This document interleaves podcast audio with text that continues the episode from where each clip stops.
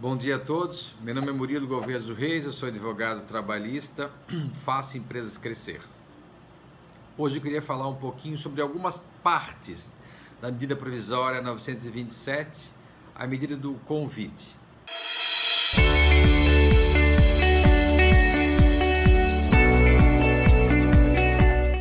Gente, é, estamos no meio de uma pandemia, né? É, e os contratos de trabalho entraram numa exceção, né? que é natural e normal, a própria CLT já traz alguns, alguns artigos de exceção, como por exemplo o artigo 486, né, que eu já fiz um, um, comentário sobre ele no vídeo, no vídeo antes do que, do que o desse, deve estar publicado também no, no nosso canal. E na medida provisória 927, no seu artigo 2 e 3, ela trata de acordos individuais. Gente, o que é essa medida aqui? Essa medida aqui, ela é uma exceção. Enquanto durar essa pandemia, é, esse momento de exceção, os contratos se tratam de maneira diferente, se, se arranjam de maneira diferente.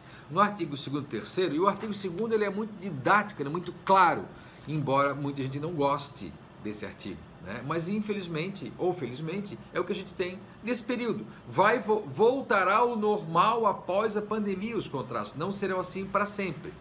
Durante o estado de calamidade pública, a que se refere ao artigo 1 né, do Decreto Legislativo 6 de 20 de março de 2020, tem uma lei específica para isso. Né? É, o empregado e o empregador poderão celebrar acordo individual escrito. O que é esse acordo, gente? Na realidade, é o termo aditivo ao contrato de trabalho do seu empregado.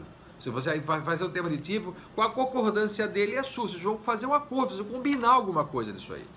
A fim de garantir a permanência do vínculo de emprego, então se presume que isso vai gerar uma, uma, uma, um equilíbrio econômico momentâneo nessa empresa esses dois, três meses, durante esse tempo, para que ela fique o empregado mais tempo que terá preponderância sobre os demais instrumentos normativos, legais e negociais. Então, gente, no artigo 2 fala o seguinte: você vai fazer um termo aditivo a contrato de trabalho do seu empregado, mesmo que a convenção coletiva fale coisas diferentes, mesmo que você tenha combinado alguma coisa com ele de maneira diferente, e mesmo que a lei fale diferente, com limites constitucionais. Fora isso, você pode reduzir o tempo de trabalho e o salário dele? Pode.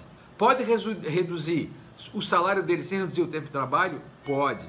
Pode antecipar férias, duas férias aqui, atual e mais uma? Pode. Pode antecipar feriados? Pode.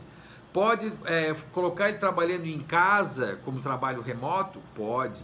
Você pode fazer muita coisa. Consulte seu advogado, obviamente, para lhe alertar. Negociação e faça por escrito. Tudo pode. Nós estamos lançando agora um pacote de modelos de, de, de termos aditivos ao contrato de trabalho. Deve estar no nosso site hoje à tarde já. Gente, é muito importante essa negociação para tentar manter os empregos. Inclusive, na hora de rescisão, você pode, para manter os empregos da empresa, essa especial rescisão aqui vai te aliviar o caixa. Dessa rescisão você pode pagar parceladamente? Pode, porque é um momento de exceção. Tudo isso pode ir para o judiciário ser discutido? Também pode, gente. Isso não podemos impedir que as pessoas articulem o direito no judiciário.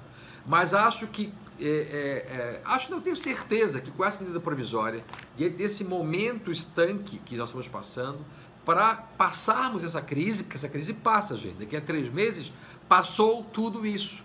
Só que as repercussões do que você, você fez hoje acontecerão lá. Negocie, faça por escrito mas exercite, exercite esse novo direito do trabalho. Muito obrigado, gente.